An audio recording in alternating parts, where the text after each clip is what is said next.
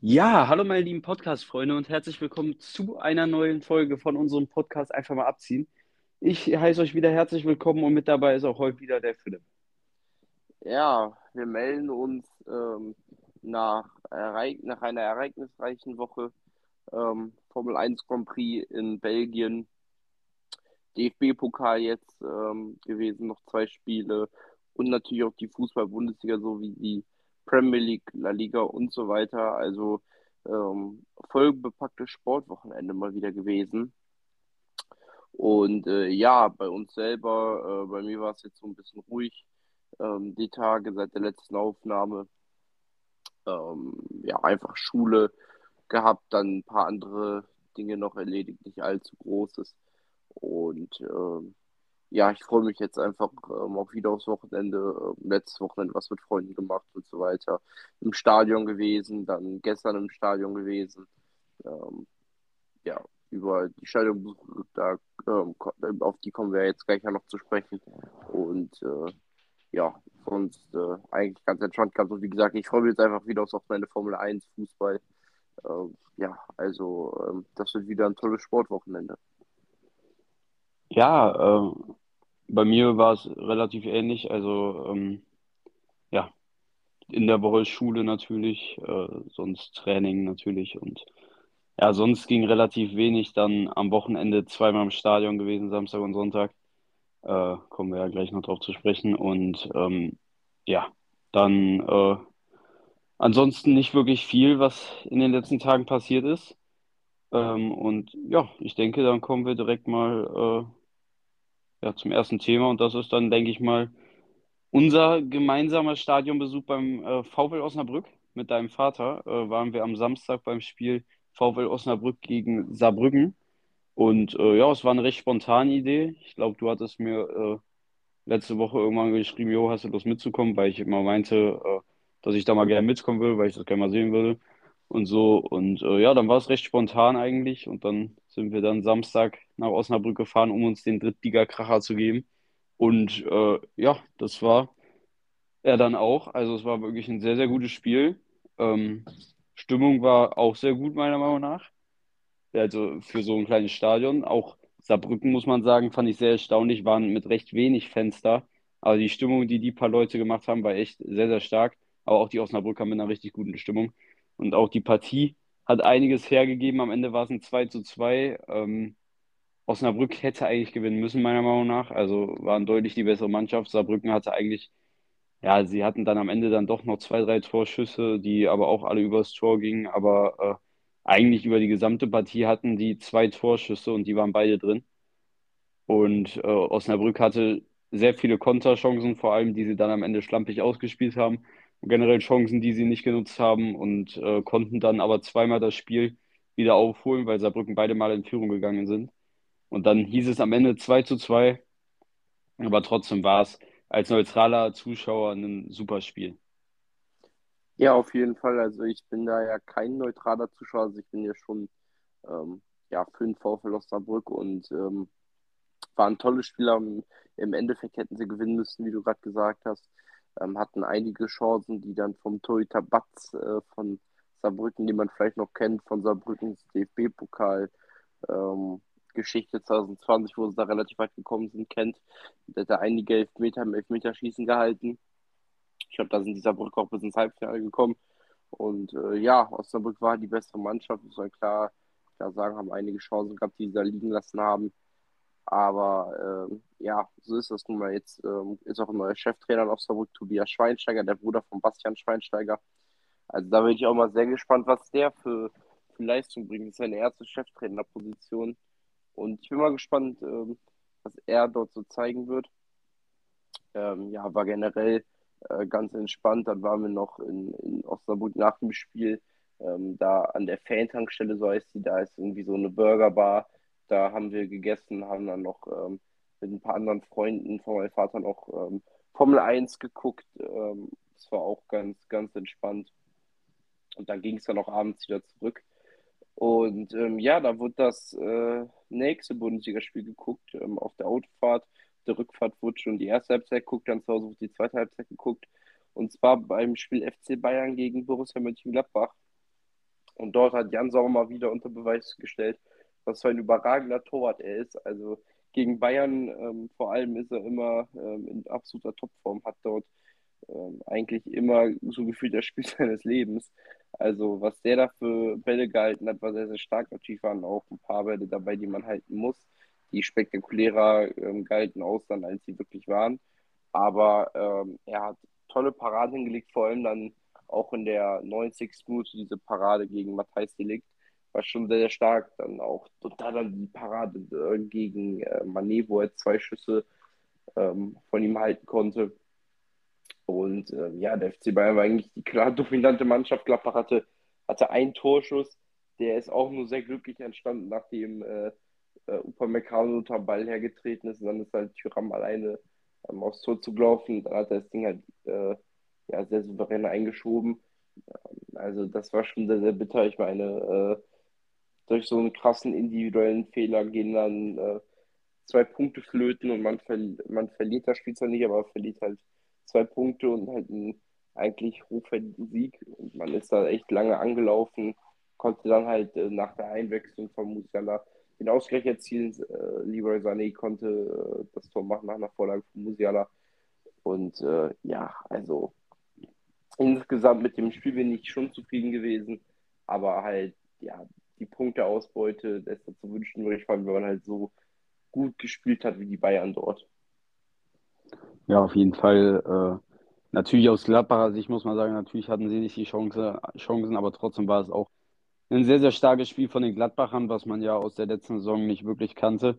Da waren ja die Spiele gegen Bayern eigentlich wirklich die zwei einzigen Ausreißer, wo sie gut gespielt haben.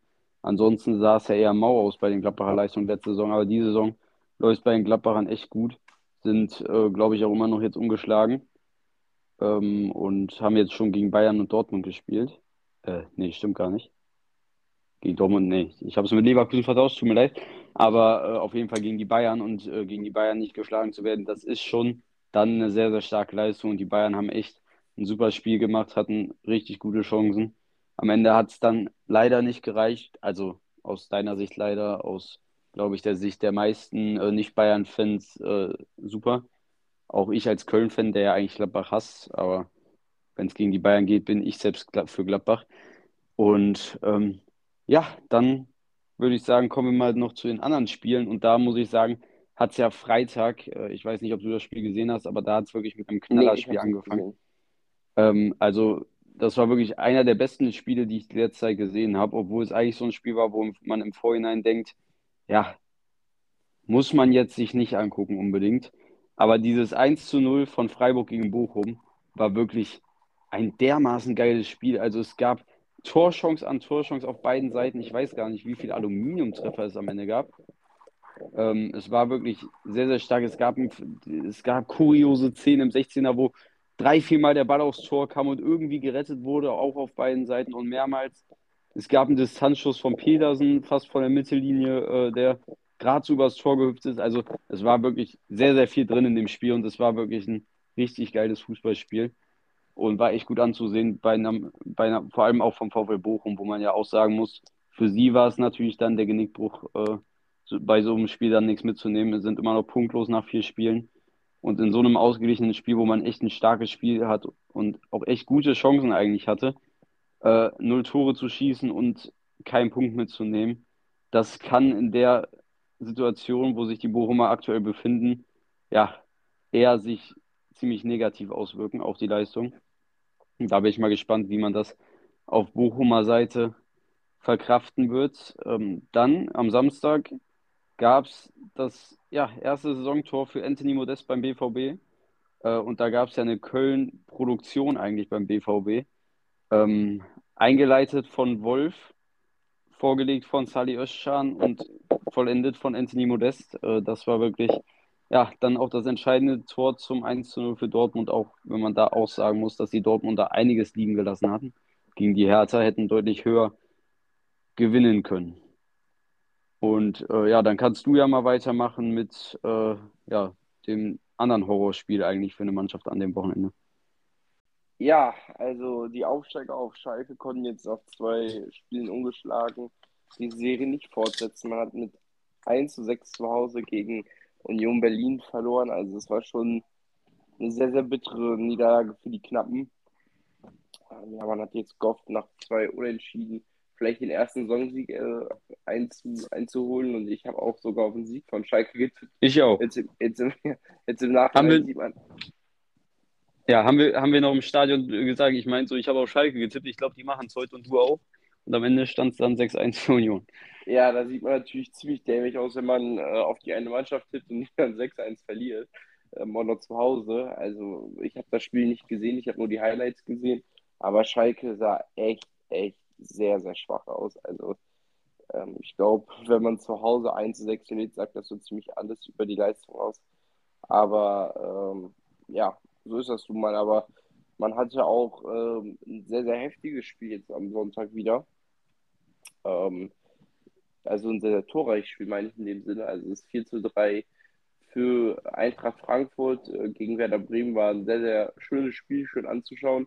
Ähm, ich bin ja großer Bremen-Sympathisant, deswegen war es nicht ganz so schön, aber ich habe es äh, Frankfurt und vor allem Mario Götze gegönnt, ähm, der sein erstes Tor nach seiner Rückkehr in die Bundesliga machen konnte. Und auch für die Frankfurter eine Mannschaft, die ich sympathisch finde, die konnten jetzt endlich ihren ersten Saisonsieg einholen. Ähm, war sehr, sehr wichtig für sie. Und ja, Bremen äh, wieder mit drei Toren, aber halt vier Gegentoren. Also Bremen hat zwar eine sehr, sehr starke Offensive, aber eine schwache Defensive. Also das ist so ein bisschen die Achillesferse der, äh, der Bremer. Und da muss man aufpassen, dass man ähm, dort nicht noch Probleme im Verlauf der Saison kriegt, weil ich meine, man hat jetzt schon, ich glaube, acht oder neun äh, Gegentore bekommen. Und das ist natürlich äh, nicht, nicht, ist natürlich nicht das, was man sich wünscht. Ne? Also wenn man jedes Spiel Minimum zwei Gegentore kassiert, ich habe gerade nachgerechnet, im Kopf sind zehn übrigens, ähm, zwei gegen Dortmund, zwei gegen äh, Stuttgart, zwei gegen Wolfsburg und jetzt vier gegen äh, Frankfurt. Das sind in vier Spielen zehn Gegentore. Sie haben zwar auch schon fünf Punkte, aber trotzdem ähm, ja, ist die Abwehr, wie halt auch in den letzten Jahren immer, das Problem äh, der, der Werderaner. Also man war, hatte schon in der Abstiegssaison und auch schon in den Jahren davor oft Probleme mit der Defensive. Die Offensive war nämlich echt immer gut bei Werder, aber die Defensive ähm, lässt auf jeden Fall zu wünschen übrig. Und zum anderen Sonntagsspiel kannst du ja äh, noch was sagen. Ähm, ich glaube, da warst du angepisst in, äh, nicht, in mehr als einerlei Hinsicht.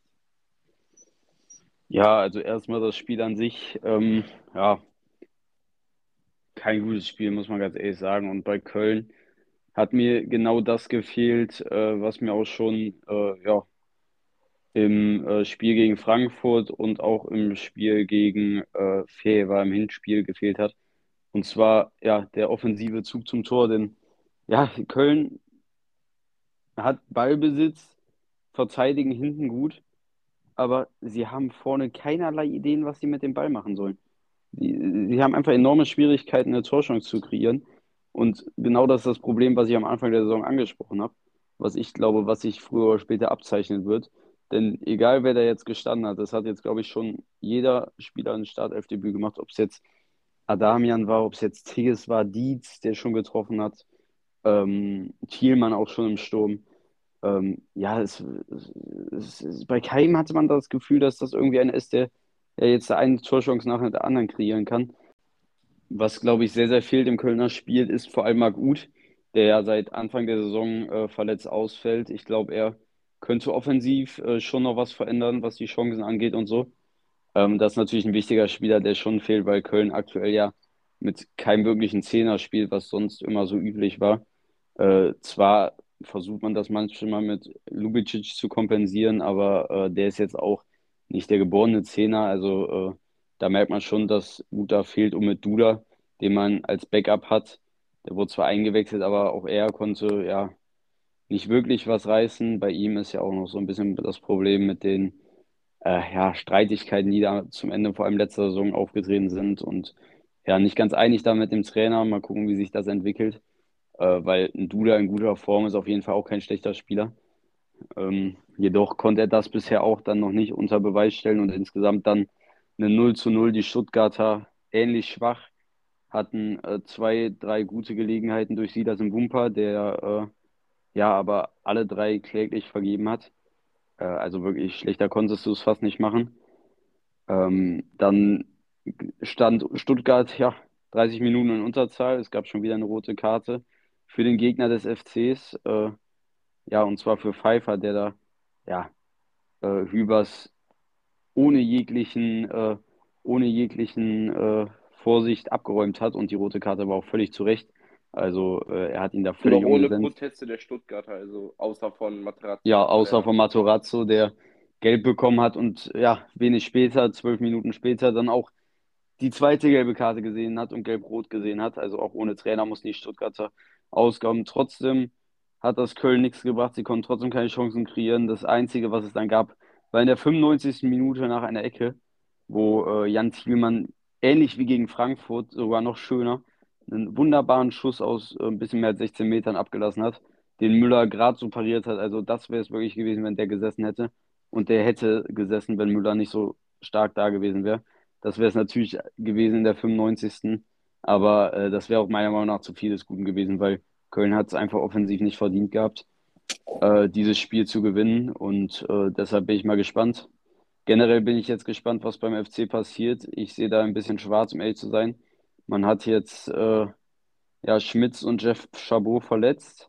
Das heißt, aktuell hat man vier Verteidiger mit äh, Hübers, Kilian, Hector und Pedersen, äh, weil man äh, ja vor zwei Tagen sowohl äh, das Jungtalent AWMB von äh, Bayern und, äh, und Kingsley Isibue, äh, der Langzeitrechtsverteidiger von Köln, nach Udinese abgegeben hat. Also zwei Verteidiger weg.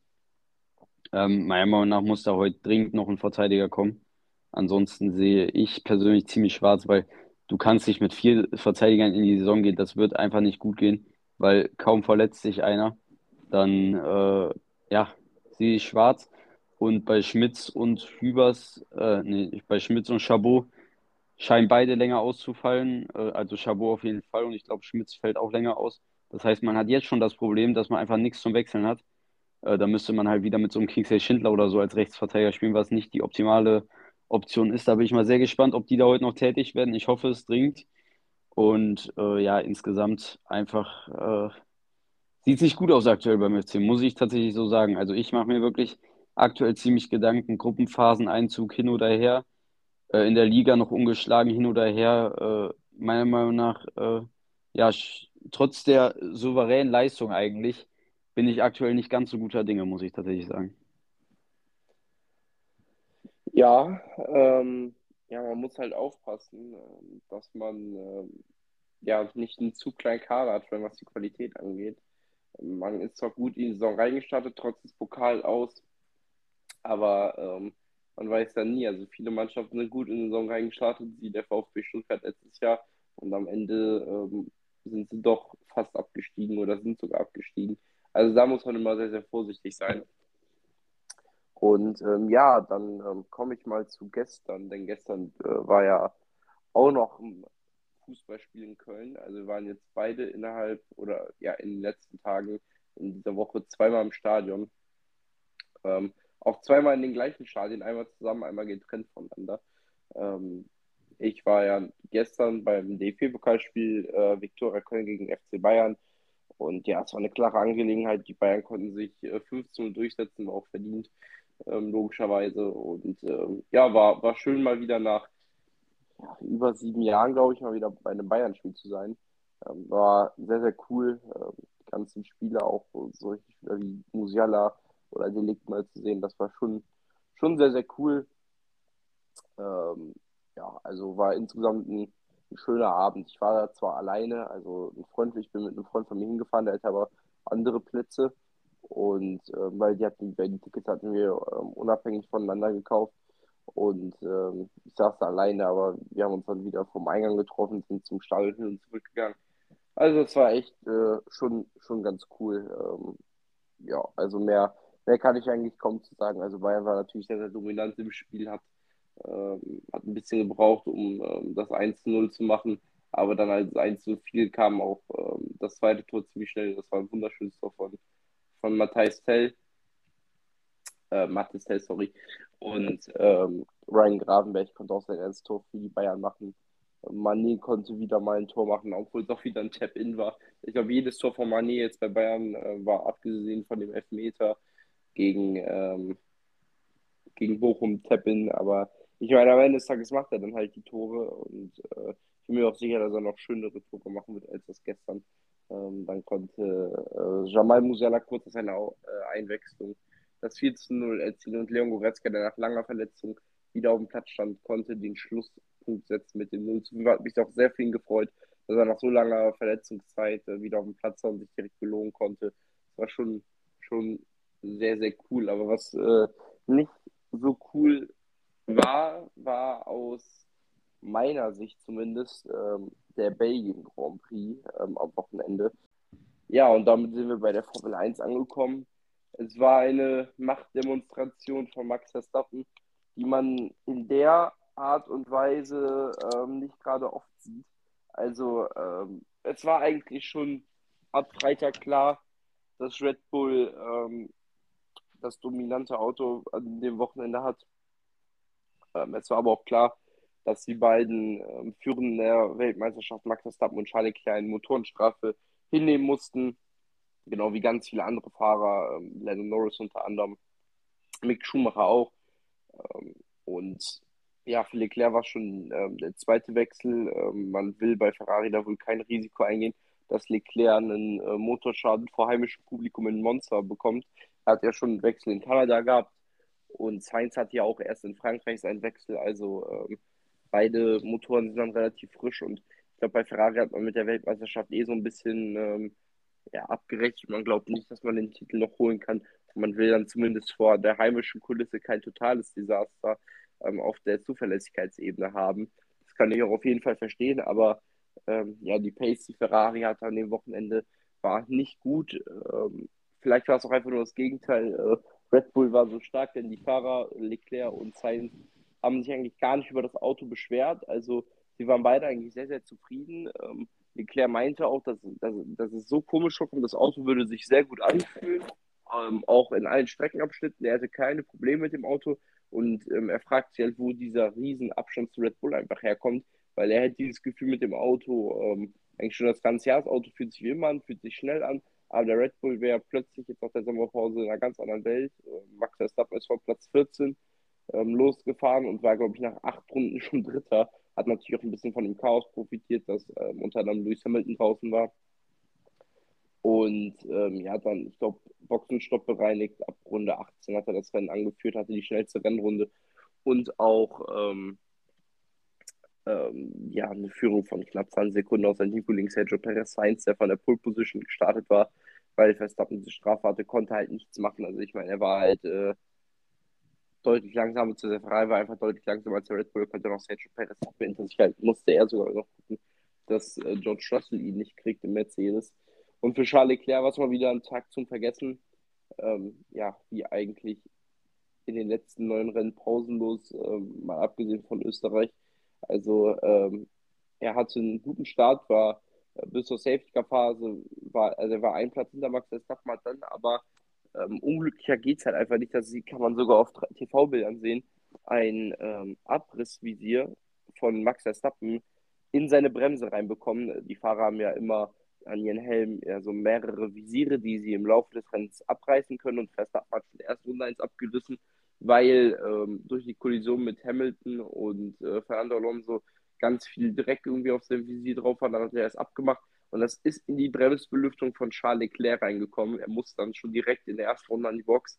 War natürlich letzter, während Verstappen, ich glaube, schon Achter oder Neunter war. Ähm, das hat natürlich sein Rennen äh, mittelfristig beeinflusst, weil er war dann die ganze Zeit hinter Fahrern und war dann im DRS-Train festgehangen. Und zwar sehr, sehr frustrierend. Und ja, dann war er eigentlich Fünfter. Ähm, zwei Runden vor Schluss wollte Ferrari ihn an die Box holen. Leclerc hat gesagt, er will das nicht. Ferrari wollte die schnellste Rennrunde holen. Und an sich kann man da Ferrari nicht mal so einen krassen Vorwurf machen. Leclerc ist an die Box gefahren, ist kurz hinter Fernando Alonso zurückgefallen, ähm, ist dann ähm, an Alonso wieder vorbeigefahren und äh, hat die schnellste Runde leider nicht ganz geschafft, aber an sich wäre es ja nicht schlimm gewesen. Das Risiko war ja an sich nicht schlimm, weil er hat ja keinen Platz verloren, aber dann ähm, im Endeffekt hat er doch einen Platz verloren, weil seine, äh, sein Pit-Limiter ähm, kaputt gegangen ist, weil sein, Sen sein Sensor durch dieses Visier ähm, angebrannt war wohl irgendwie. Also ein Sensor ist ausgefallen, der für äh, die Geschwindigkeit der Boxengasse zuständig ist. Also, was, also ich weiß nicht, ob Ferrari sich das ausdenkt oder äh, wenn das halt real ist, dann äh, ist es eigentlich unfassbar, dass ausgerechnet der Sensor, der dann für die Boxengasse zuständig ist, ausfällt. Das ist wirklich, also wenn das alles so stimmt, dann ist das Pech, was Charles Leclerc hat, einfach kaum in Worte zu fassen. Ich meine, es ist ja eigentlich eh egal, ob er Fünfter oder Sechster wird, aber es geht ja einfach äh, um das Prinzip. Ich meine, die WM ist sowieso schon gelaufen. Aber ähm, dass das dann noch einfach so alles, alles wirklich beisammenkommt, ist halt wirklich krass. Man dachte schon letztes Jahr ähm, aus Sicht von, von, von Leclerc, der hat extrem viel Pech mit seinem da in Monaco, dass er das Rennen nicht starten konnte. Dann in Ungarn, wo er beim Start weggeräumt wurde. Äh, in Silverstone knapp den Sieg verpasst und so weiter. Ähm, aber es wird halt einfach auch, man denkt auch jedes Mal, es wird nicht mehr schlimmer, jetzt muss es doch mal klappen, aber es ist halt einfach nicht so. Und äh, ja, man kann jetzt so hoffen, dass es in Sandford besser läuft. Aber ähm, ja, die, die deutschen Fahrer, Mick Schumacher hat sich sehr, sehr gut geschlagen in dem Rennen, ähm, hatte ähm, Qualifying Magnussen geschlagen, musste dann halt von ganz hinten starten und ist am Ende, ich glaube, nur zwei Sekunden hinter Magnussen ins Ziel gekommen. Also für ihn war es ein sehr, sehr gutes Rennen. Und was Sebastian Vettel angeht, und vielleicht auch die Kollision mit äh, Fernando Alonso und äh, Luis Hamilton, da kannst du ja noch was zu sagen. Ja, also ich muss in erster Linie sagen, dass ich nicht allzu viel zum Rennen sagen kann, weil ich äh, ja äh, wirklich nichts von dem Rennen eigentlich mitbekommen habe, außer die Wiederholung. Ähm, ja, zu dem äh, Vorfall mit Hamilton und Alonso musst du was sagen, weil das hat mich unnormal aufgeregt in den Highlights. Die Szene wurde einfach nicht richtig gezeigt. Also es wurde gezeigt, okay. dass sie eine Kollision es wurde gezeigt, dass sie eine Kollision haben, aber, aber die Kollision war am Bildrand und man hat, glaube ich, einen McLaren gesehen, der durch, durch die Kurve gefahren ist, aber man hat nicht, also es wurde nicht richtig gezeigt, wie das da zwischen Alonso und äh, Hamilton passiert ist. Deshalb äh, ja, kann ich das gar nicht so beurteilen, was da genau passiert hat. Wie ich gehört habe, war es Hamiltons eigens Verschuld. Ähm, und ich denke, dass, äh, ja, dass es dann halt auch seine Schuld war und äh, er es auch selbst schuld ist. Äh, ich muss sagen, ich gönne es ihm. Äh, ja, muss ich auch gar nicht so um heißen Brei rumreden.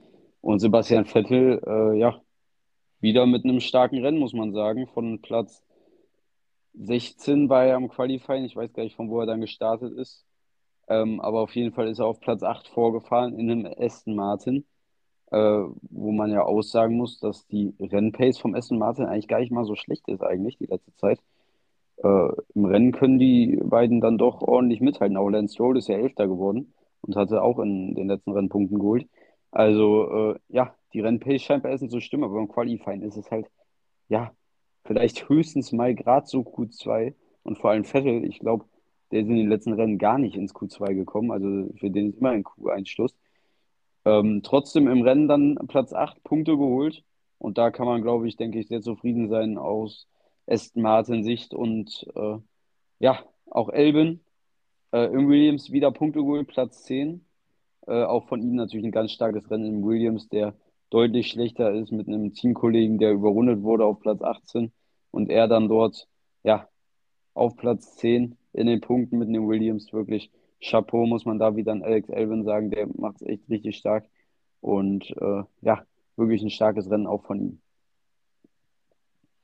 Ja, ähm, zum Vorfall mit Lewis Hamilton und Fernando Alonso äh, muss man sagen, dass es ähm, eindeutig die Schuld von Lewis Hamilton war, der das auch äh, fairerweise gesagt hat bei den Interviews, dass es seine Schuld war. Ähm, Alonso hatte einen guten Start ähm, von Platz 3 aus ähm, und ähm, Hamilton hatte auch einen ordentlichen Start und Hamilton hatte dann halt den Windschatten von Alonso. Alonso war zu dem Zeitpunkt Zweiter, weil er das schon überholt hat. Ähm, Hamilton war Dritter, Hamilton hat, wollte den Windschatten nutzen von Alonso, hat sich außen nach der Chemistry ähm, rauf nach Lecom neben Alonso gesetzt und ähm, hat dann halt oder hat versucht, ähm, Alonso außen zu überholen und hat Alonso, der innen war, halt komplett die Tür gecuttet. Also Alonso konnte wirklich nirgendwo hin. Es war halt wirklich eindeutig die Schuld von Lewis Hamilton, der dann ja ähm, in die Luft transportiert wurde Und Alonso hat auch einen sehr, sehr sauren äh, oder ein sehr, sehr saures Teamradio abgegeben. Ähm, er war wirklich sehr sauer, hat gesagt, dass er einen mega Start hatte. Hat er, hat er glaube ich, gesagt, ja, der Idiot weiß halt nur, wenn, äh, wie es ist, vorne zu starten ähm, und nicht um die Position zu kämpfen. Also so, so in der Art, was hat Alonso gesagt. Ähm, hatte dann auch mal, nachdem Hamilton sein Auto abgestellt hatte und er da vorbeigefahren war, hat er den Finger in Richtung Lewis Hamilton gehoben. Ähm, also Alonso war wirklich sehr, sehr sauer, was auch verständlich war. Also er war da zu Zeit auf Platz 2 und okay, im Podium war jetzt vielleicht nicht drin, aber vielleicht wäre P4 oder so drin gewesen. Äh, man weiß es ja nie. Ähm, und das war schon sehr, sehr bitter für ihn. Aber Ende des Tages konnte er sich auch mit Platz 5 zufrieden geben. Ähm, also Alonso wieder mal mit einem sehr, sehr soliden Sonntag, generell Alpine. Im Gegensatz zu McLaren sehr, sehr stark. Ähm, Alonso mit Platz 5, Ocon, glaube ich, mit Platz 7, wenn ich mich nicht gerade vertue. Der hat sich auch von hinten mit einer Motorenstrafe vorgearbeitet, also auch tolles Rennen von ihm. Als auch von Pierre Gassi, der sich von der Boxengasse die Punkte vorgearbeitet hat. Und ja, Verlierer des Wochenendes neben Ferrari waren mal wieder eindeutig die McLarens. Also ähm, ich habe mit meinem äh, Cousin geschrieben, der ähm, auch McLaren-Fan ist, also vor allem Landon Norris-Fan. Und äh, der versteht auch nicht, was McLaren macht. Also McLaren ähm, hatte eigentlich dieses Jahr den Anspruch, ähm, vorne anzugreifen und wieder ähm, vielleicht um, um Siege, Podien oder so zu kämpfen. Das sehe ich momentan nicht. Also sie haben halt ein Podium durch Landon Norris geholt, was aber auch durch glückliche Umstände passiert ist, durch den Fahrfehler von äh, Charles Leclerc in Imola und die Kollision von Ricardo und Sainz ähm, beim Start. Ähm, ja, also da waren die, äh, war, war die Sternstunde, sag ich mal, von Lennon Norris in, dem, in dieser Saison. Aber sonst sind sie halt echt sehr, sehr schwach und äh, man sagt so oft, ja, Daniel Ricciardo, äh, der fährt viel zu schwach, aber man muss sich mal angucken, was McLaren alles dieses Jahr verkackt hat. Also sie sind bei der Strategie fast genauso schlimm wie, wie, wie Ferrari. Bei Ferrari fällt es halt mehr auf, ähm, weil sie halt ganz vorne an der Spitze in so einem Weltmeisterschaften kämpfen. Und wenn man halt um die WM, WM kämpft, sind halt solche Strategiefehler ähm, ja schlimmer, als wenn man nur im Mittelfeld kämpft. Aber McLaren hat halt auch ganz schlimme Strategien. Also ich habe mir mal in der Sommerpause ein Video dazu angeguckt, die haben bei Ricardo wirklich und auch bei Norris so viele Strategiefehler. Sie haben zum Beispiel auch in Ungarn die harten Reifen benutzt. Ähm, und so weiter, haben sie äh, bei Ricardo in Spanien irgendwie drei Stop gemacht, drei oder ich glaube so äh, späten drei Stop gemacht, während alle anderen auf zwei Stop gefahren sind. Ja, also die Strategie bei McLaren ähm, ist auch oft fragwürdig. Also ähm, ich, weiß, ich weiß auch nicht, sie haben eigentlich eher seit äh, Imola oder seit, ja nicht seit Imola, aber seit Monaco, Kanada so echt nachgelassen. Ähm, selbst Norris holt kaum Punkte, also ähm, oder er holt noch Punkte, aber wenn in die Punkte fährt, dann sind sie hinteren Punkteränge und jetzt auch nicht, er ist auch nicht allzu oft in den Punkten. Ähm, also bei McLaren läuft wirklich einiges falsch und wirklich, was, ich frage mich, was die mit Ricardo da gemacht haben. Ricardo ist ein solides Rennen gefahren, war die ganze Zeit über auf P8, glaube ich. Ähm, dann haben die noch die harten Reifen getan im mittleren Stint und haben ihn dann, glaube ich, sieben Runden vor Schluss nochmal in die Box geholt. Also entweder lässt man Ricardo dann da durchfahren oder man tut ihm halt im Mittelstint nicht auf die, auf die harten, sondern auf, auf die Medium. Und ich glaube, am Ende ist Ricardo dann halt auf den Soft gefahren. Aber der, der, er ist Medium, hart, soft gefahren und er hätte einfach Medium, Medium, soft fahren können. Also man hat den soften Reifen gar nicht ausgenutzt. Also das war schon sehr, sehr fragwürdig von McLaren. Ähm, auch Lennon Norris konnte nicht in die Punkte fahren. Also für die war es echt wieder ein schwarzer Sonntag. Mal gucken, ob es jetzt vielleicht wieder was besser wird in, in Sandford ist ja tendenziell eigentlich eine Strecke, äh, wenn wir mal aufs vordere Feld gucken, die dem Ferrari passen müsste. Aber ähm, ich bin mir halt nicht sicher, was, äh, was, was, ob, ob, das überhaupt was bringt, weil Ferrari äh, auch auf Strecken, auf denen sie eigentlich normalerweise sehr, sehr schnell sind, irgendwas falsch macht. Also ähm, ich bin mittlerweile an dem Punkt angekommen, wo ich ähm, nicht mal sicher bin, ob Ferrari überhaupt noch ein Rennen dieses Jahr gewinnt. Ähm, ich meine, wer es schafft, in Monaco eine Doppelpol wegzuwerfen, der äh, schafft es auch ähm, ähm, in Sandford den sicheren Sieg, äh, so nenne ich es mal, wegzuwerfen. Also selbst in Ungarn, wo der Sieg ja eigentlich echt auf dem Silbertablett serviert wurde, haben sie ihn auch weggeworfen. Also bei Ferrari wundert mich gar nichts mehr. Deswegen, ähm, ich habe da so ein Erwartungsmanagement mittlerweile, dass ich ähm, immer meine Standards bei Ferrari ganz weit unten ansetze mich überraschen lasse, wenn es gut läuft. Ähm, ich möchte dieses Jahr eigentlich am liebsten als Ferrari-Fan einfach nur vergessen. Man hat natürlich Highlights gehabt, aber ähm, die Tiefen waren eigentlich viel, viel tiefer, als die Höhen hoch waren. Also ähm, vor allem nach dem krassen Songstart, den man hatte mit äh, zwei Siegen aus den ersten drei Rennen, zwei Pole Positions, drei schnellste Rennrunden. Da dachte man echt, Ferrari ist äh, auf dem nächsten Stern, weil Red Bull halt auch am Anfang der Saison Zuverlässigkeitsprobleme hatte, die Ferrari halt gar nicht hatte. Man war bei der Pace vor Red Bull ähm, und ähm, ja, das tut natürlich jetzt sehr, sehr weh, wenn man so anguckt, äh, wie gut es eigentlich lief und wie weit man jetzt eigentlich hinter Red Bull in der WM ist. Trotz dessen man, ich lasse jetzt mal Spa ausgeklammert, eigentlich das schnellere Auto hat über die Saison gesehen. Aber so ist es halt nun mal. Ähm, und damit kommen wir jetzt dann auch zu unseren Predictions für den großen Preis von äh, Belgien Spa, äh, für den großen Preis von Belgien, sage ich schon, für den großen Preis von, von Holland in Sandford, äh, für das Heimspiel von Max Verstappen. Ähm, ja, äh, wird mal wieder ein interessantes Rennen. Letztes Jahr war es, fand ich echt recht interessant, ähm, das Ganze sich mal anzugucken. Äh, war, war ja das erste Rennen Sandford mit den tollen holländischen Fans, die super für Stimmung gesorgt haben, die auch sehr, sehr respektvoll mit Lewis Hamilton umgegangen sind. Das fand ich schon sehr, sehr cool. Ja, dann kommen wir jetzt zu den Tipps für das äh, dieswöchige Rennen in Sandford. Letztes Jahr war es ja ein tolles Event mit vielen Fans, äh, die auch sehr, sehr respektvoll mit Lewis Hamilton umgegangen sind. Ähm, trotz dessen er ja der große Rivale von Max Verstappen war, das war schon, fand ich sehr, sehr cool anzusehen. Ja, für das Wochenende gilt Ferrari zwar als Favorit, aber wie gerade schon angesprochen, glaube ich nicht, dass ähm, Ferrari Sieg holen kann. Und ähm, das lässt sich auch bei meinem Tipp oder bei meinen Tipps für das Wochenende abgeben. Qualifying sich Max Verstappen auf der Pole vor Charles Leclerc, Carlos Sainz und Sergio Perez. Ähm, dann im Rennen sehe ich auch Verstappen auf 1, auf der 2 ähm, Charles Leclerc, auf der 3 Lewis Hamilton, auf der 4 Carlos Sainz, auf der 5 George Russell, auf der 6 sehe ich Lando Norris, ähm, weil McLaren, glaube ich, dort wieder was stärker sein wird. Auf der 7 ähm, Pierre Gasly und auf der 8 Fernando Alonso. Ja, äh, ich tippe, äh, denke ich, dass Red Bull wieder auch stark sein wird. Also ich tippe Verstappen auf Pole. Ich denke, dass er in seinem Heimrennen ja, ein grundsolides Qualifying fahren wird, dass äh, Verstappen, äh, Leclerc da nicht mithalten können wird mit der Pace. Dann sehe ich auf zwei aber Charlie Leclerc. Ich glaube, er kann Sergio Perez im Quali schlagen. Auf drei dann Sergio Perez. Und auf vier Carlos Sainz. Im Rennen sehe ich dann die ähnliche Top 4, also Verstappen im Heimsieg, dann Leclerc, Perez und Sainz. Auf 5 sehe ich dann George Russell. Ich denke, er kann Lewis Hamilton schlagen, der dann auf 6 folgt.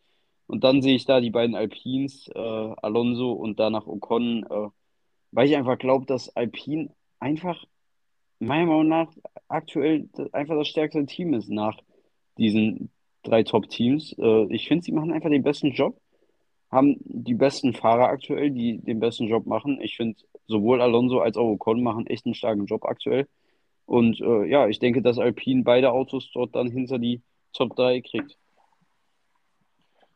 Ja, dann äh, wäre es das noch soweit mit unseren Tipps ähm, für den großen Preis der Niederlande in Sandford. Ich freue mich auf jeden Fall, ähm, wie schon angesprochen wird, wieder ein Wochenende mit Bundesliga, Premier League, La Liga, ähm, Formel 1. Also wird mal wieder ein vollgepacktes Wochenende. Ich freue mich auf jeden Fall. Und ähm, ja, dann melden wir uns nächste Woche wieder. Und denkt immer dran, einfach mal abziehen. Ja, auch von meiner Seite, ich wünsche euch eine schöne Woche. Ich hoffe, ihr habt viel Spaß am Wochenende bei Heim Grand Prix von Max Verstappen und auch bei der Bundesliga. Ich kann das Rennen leider auch wieder nicht mitverfolgen, weil ich äh, ja am Sonntag unsere Saison vom Handball auch wieder losgeht und ich ein Spiel in Essen habe. Ich denke, da wird es keine in Möglichkeit. Essen? Ja. Ich Jo, denke, da wird nice. es keine Möglichkeit geben, das Rennen zu gucken. Eventuell auf der Autofahrt muss ich mal schauen. Ich weiß gar nicht, um wie viel Uhr genau das Spiel ist. Aber ähm, ja, auf jeden Fall, äh, ich wünsche euch eine schöne Woche. Macht's gut und bis nächste Woche wieder. Wenn wir uns wieder hören, dann mit endgültigen Transfer-News. Äh, vielleicht hat sich Köln hoffentlich noch einen Verteidiger geholt. Und äh, ja, dann mit den Ergebnissen aus Sandford und aus der Bundesliga. Bis dahin, ciao.